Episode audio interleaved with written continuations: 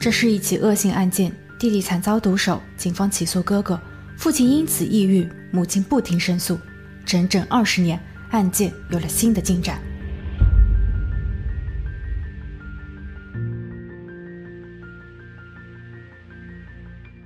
Hello，大家好，我是桂林毅。二零一八年年末，罗恩和苏正在打包行李，准备搬家，他们尤为感慨，在这里已经住了近三十年。每一间房间都有其独特的味道，他们经历了人生的潮起潮落，今天他们终于有机会走出谷底，即便过程如此的艰辛，二十年了，他们一直在等这一天。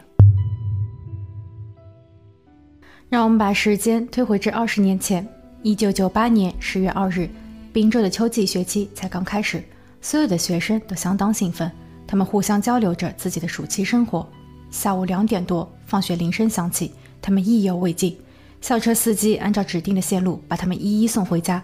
似乎每一个人在下车时都还有一肚子的话没有说完，他们都期盼着第二天快点到来。格雷格利在下午三点零五分到家，他还没来得及把书包放下，就急冲冲地准备跑上二楼，因为当天哥哥扎克身体不适，没去上学。十二分钟后，警局的电话铃声响起，扎克慌张地说道：“他刚刚在房里睡觉。”迷迷糊糊的听到弟弟格雷格里在尖叫，他立马起床，满屋子的找弟弟。当他跑到一楼洗衣间时，眼前的一幕让他窒息：弟弟躺在那里，已经没了呼吸。大约下午三点三十分，警员、急救人员齐齐到场，车库门已经被打开。扎克站在那儿，手足无措，他崩溃的喊道：“帮帮我，请救救我的弟弟！”弟弟格雷格里躺在地上，伤口累累，头向后仰着。喉咙处有一个巨大的口子，很显然他已经无力回天。四点二十分，在银行工作的母亲苏接到了警局电话，对方说他的两个儿子都在医院，一个身中六十四刀，已经过世；另一个儿子看上去有些激动，他正在接受医生的检查。母亲苏的世界瞬间崩塌。当他抵达医院时，扎克已经完成了检查，正在被警员问话。他并没有受伤，但似乎还没有从刚刚的惊吓中缓过神来。母亲苏问道：“当时家中只有你和弟弟吗？”扎克很认真地回答：“我没有看见作案人。”半小时后，父亲罗恩赶到了医院。他刚从芝加哥出差回来，飞机一落地，他就收到了这条噩耗。他的妻子正在输液，因为刚刚情绪过于激动，护士给他使用了一点镇定剂。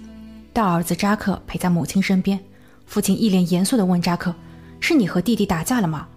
扎克非常坚定地说：“我爱格雷格里，我绝对不会伤害他。”回到案发现场，警员准备通过卢米诺反应来收集证据。他们发现了一条非常重要的线索：有一排脚印通往后院的一棵松树下，那里的土有被翻过的痕迹。扒开后，里面藏着一副已经染红的手套和一把折叠小刀。警方认为这就是作案工具。案发三天后，全家人为弟弟格雷格里选定了棺材。这是他们一生中最煎熬、最脆弱的时刻，而哥哥扎克则被要求带回警局问话。在审问过程中，扎克一再强调自己没有伤害弟弟，这件事情与自己没有任何关系。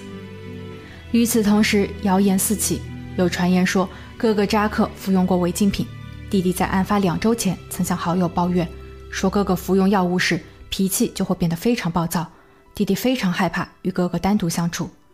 但父亲罗恩对此非常愤怒。他说：“人们根本不了解扎克，也没有亲眼目睹惨剧。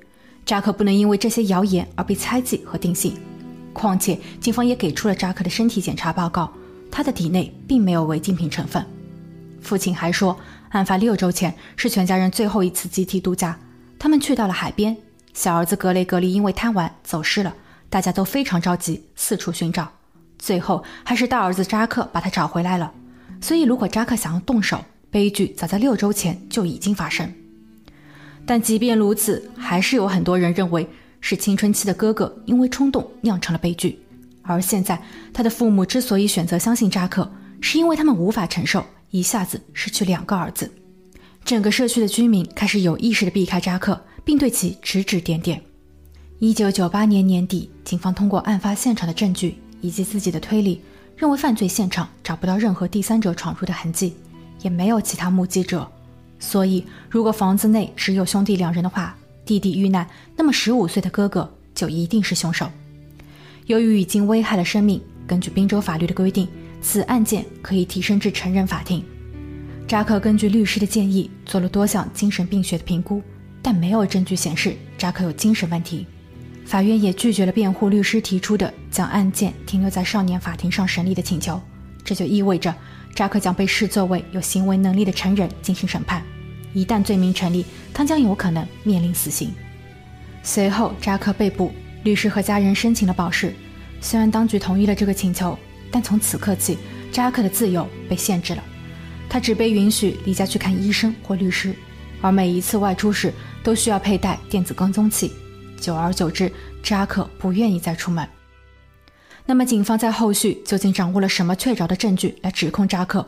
而辩方又将如何辩驳呢？Hey, it's Kaylee Cuoco for Priceline. Ready to go to your happy place for a happy price? Well, why didn't you say so? Just download the Priceline app right now and save up to 60% on hotels. So, whether it's Cousin Kevin's Kazoo concert in Kansas City, go Kevin, or Becky's Bachelorette Bash in Bermuda, you never have to miss a trip ever again. So, download the Priceline app today. Your savings are waiting. Go to your happy place for a happy price. Go to your happy price, Priceline. 扎克的禁足令持续了四年半，庭审日期也一拖再拖。家人认为这是一场不公平的游戏，检方根本没有实质证据，他们也找不到扎克的合理动机。由于庭审日期的延迟，扎克现在已经二十岁了，当年的稚嫩已然全无，而现在成熟的面容肯定会改变陪审团的第一印象，这对扎克极其不利。二零零三年五月七日，扎克案终于上庭。为了避嫌，陪审团成员均来自于外县，他们每天需要往返三小时的车程。检方在法庭上还原了他们所认为的案发经过。九八年十月二日，弟弟格雷格里在下午三点零五分到家，这是他生命中最后的十二分钟。格雷格里一回家就与哥哥发生了口角，弟弟试图逃跑，哥哥手持武器步步紧逼。弟弟穿过洗衣间，再跑两步就是后院的大门，但紧随其后的哥哥。压制住了他。三点十分，家中的电话铃声响起，是弟弟的同校女生打来的。他每天都会在这个点致电弟弟。当时有人接起了电话，但没有开口，三秒钟后直接挂断。警方认为，此时的格雷格里已经遭遇了不幸，或者已经受伤严重，无法再发出声音。三点十五分，女同学再次致电家中，扎克拿起了话筒，称弟弟还没有到家。随后，他快速跑进了后院。在松树底下挖了一个浅坑，并将作案工具丢弃于此。当他再度返回屋内时，拨打了报警电话。当时接线人员要求扎克检查一下弟弟的状况，可以移动一下弟弟，找一个合适的位置给他做 CPR。从扎克的回应描述来判断，他并没有这么做，只是哭着说他无法做到。弟弟早就没了呼吸，而且有些部位已经断裂。当救护人员抵达时，扎克已经打开了车库门。据目击者称，他的惊慌更像是谎言被揭穿时的感觉。他身上的运动衣有着不规则的见血，袜子底部也有土壤混合物，这些都可以证明他就是凶手。另外，案发地现场没有人为闯入的痕迹，周边的邻居也没有报告有异样。短短的十二分钟，一个陌生人不可能在犯案后把工具进行隐藏，而且如此熟门熟路，不留一丝痕迹，甚至连哥哥扎克都没有见到其背影。况且，即便是陌生人作案，那动机又是什么呢？综上，这根本没有第三方的参与，一切都是扎克的激情犯罪。最后，检方需要陪审团留意一下扎克在庭审时的面部表情，他非常冷漠，没有惊讶，没有质疑，甚至没有任何反对。而辩护律师并不同意公诉方的假设，他说了四点进行质疑和反驳。首先，整个办案过程相当不专业。案发现场没有第一时间被封锁和保护，警员、探员、医护人员都可以随意进出，这也就解释了为什么在卢米诺的测试下，满屋子都是脚印，警方根本无法锁定哪个才是凶手的。取样的准确性也存在着质疑，因为没有专业的法医小组介入。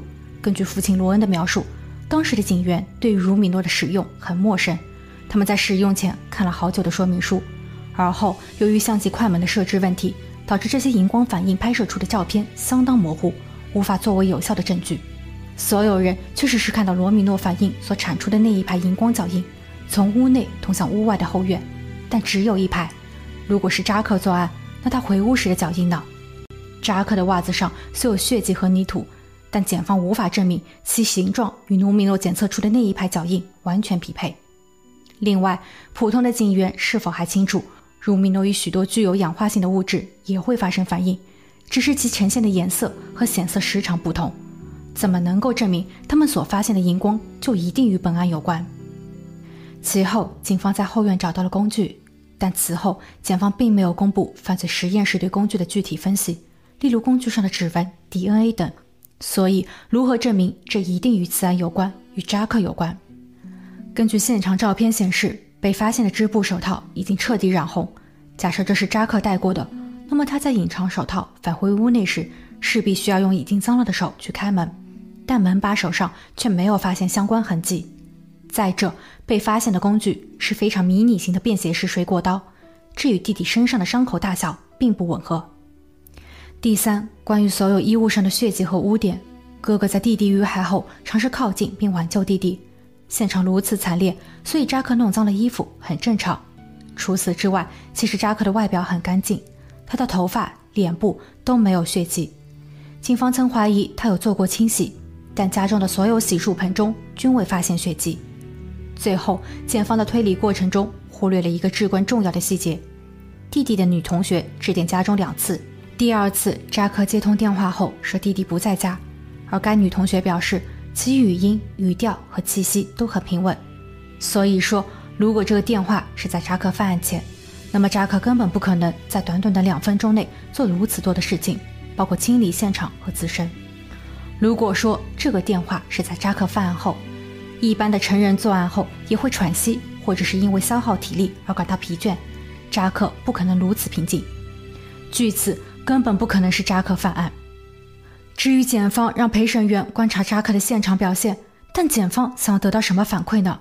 是扎克的暴怒，还是痛哭流涕的忏悔？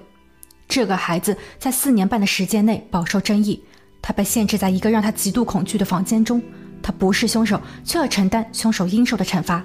活在这种阴影之下，他怎么可能阳光健康？他不能去学校，所以社区为他配备了一名家庭教师。据这位老师说，扎克非常温柔。他的脾气相当好，在接触的数千小时里，扎克从来没有发过火、暴躁。他甚至都不敢灭掉一只蜘蛛，总是让爸爸或老师把蜘蛛赶走。这样的一个人，怎么可能伤害自己的弟弟？你可以说他是伪装的，但时间已经证明了一切。辩方不会妥协，或是签订所谓的认罪协议，他们要求无罪释放。辩论结束后，陪审团经过十一个小时的讨论。他们最终还是认定扎克有罪。二零零三年五月九日，扎克被判无期徒刑，不得假释。父母当场泪奔，他们无法接受这个现实，生活已经彻底改变。他们公开表示，这一辈子都要为扎克而战。父母走访了多个办事处和律师事务所，包括联络了刑事鉴识专家李昌钰。李昌钰表示，首先是这个袜子。从照片上来看，袜子上的泥土含量并不多，所以他是不可能穿着袜子走到后院藏匿武器的。其次是衣服上的血迹，我们不能因为看到血迹就说他就是凶手。结合弟弟身上的六十四处伤口以及喉咙处的大伤口所喷溅的方式来判断，如果是扎克所为，那他衣服的腋下一定有大量的血迹，但事实上并没有，所有的血迹都在正面。而这些血迹很有可能是扎克根据报警电话的指示在移动弟弟时沾上的，所以扎克不会是凶手。父母感谢所有的支持者，但实质上他们很难说服法院改变判决。父亲因此患上了抑郁症，他需要服用大量的药物来控制病情。母亲也终日忧心，她阅读了许多关于犯罪学的书籍，里边所有描述罪犯的心理和行为，从未在扎克的身上体现过。他们认为。真凶仍然逍遥法外。二零一三年五月，案发十四年后，一位匿名者捐赠了十万美元的线索悬赏金。他认为，警方只是找了一个最脆弱的人来当替罪羔羊。当年的审判其实从头到尾，没有人能够说得清楚扎克的作案动机，也根本没有实质的证据。当家人把这条信息告诉狱中的扎克时，扎克只是淡淡的笑了笑，父母却又一次落泪。眼下的扎克已经剃光了头发，他是那么的瘦弱憔悴，身上的连体衣已经明显的大了一个尺码。他胡子拉碴，因为狱中每周只可以刮一次胡子，很难想象儿子在此是如何煎熬度日的。他们非常的不舍得。二零一六年，美国最高法院裁定，对于青少年时期所犯下的罪行，直接判处终身监禁是残忍和违宪的。数千名的罪犯因此有了翻身的机会，这其中也包括了扎克。扎克的律师开始准备各项材料，他希望充分利用这次机会还扎克一个公道。但他也遇到了一个难题，因为根据新的政策，罪犯必须认罪，而且有悔过之意，在狱中表现良好，并让检察官和陪审团一致认为以往所犯下的罪行不会再犯，出狱后也不会对社会造成负担。扎克满足了所有条件，除了一点，那就是认罪。这是一个原则性问题。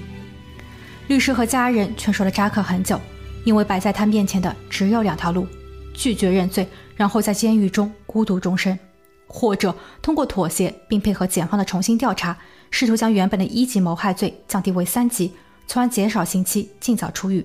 扎克就此思考了很久。二零一七年九月，某一位不愿意透露姓名的女士站了出来，她表示自己在案发当年其实有怀疑过一个人。